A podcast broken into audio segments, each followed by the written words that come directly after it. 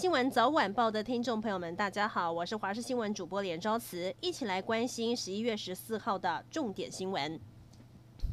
现在全球都在面临第二波疫情，虽然台湾守得好，但指挥中心今天又在公布三例境外移入的个案，也让国内确诊人数突破了六百人。其中一例从菲律宾探亲回来的国人，检疫期满验了两次都是阴性，没想到因为讯号不稳定，隔天再验一次竟然确诊。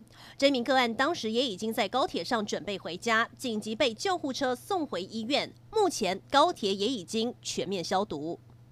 台湾大学接连几天发生了三起学生事故，其中十三号一名学生疑似从大楼坠落，肢体多处骨折，送往医院来进行抢救。而台大校方今天表示，学生今天上午已经清醒，情况逐渐稳定。不过，针对接连发生的学生意外，教育部长潘文忠也在脸书上 po 文，呼吁同学多关心身边的人，也许就能够减少憾事发生。精神科医师就分析，秋冬本来就是忧郁症的好发季节，加上课业压力，如果这时候睡眠不足，或是被负面情绪触动，就很可能会做出冲动的事情。医师提醒，压力大可以多到户外走走，保持规律运动，对身心都有很大的帮助。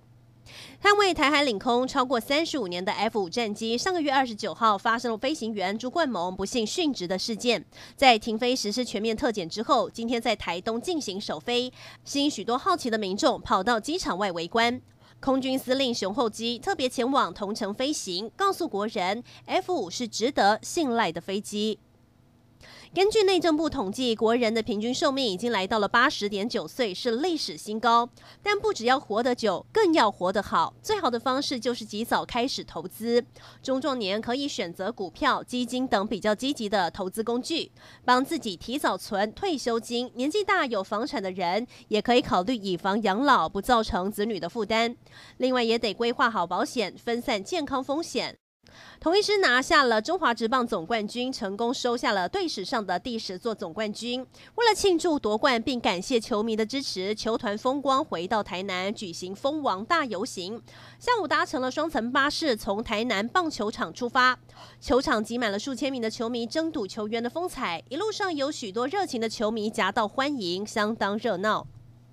高雄林雅区上午，一名一岁的女童和家长外出，右脚不小心卡进了水沟洞里，整个人动弹不得，当场吓得不断哭泣。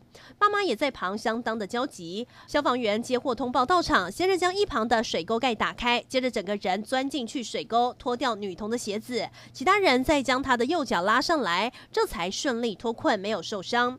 不过其实过去就发生过多次类似的意外，如果家长心急想硬拉，恐怕反倒会受伤。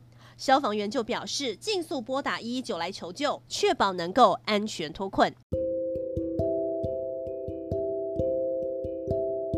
以上就是这一节新闻内容，非常感谢您的收听，我们再会。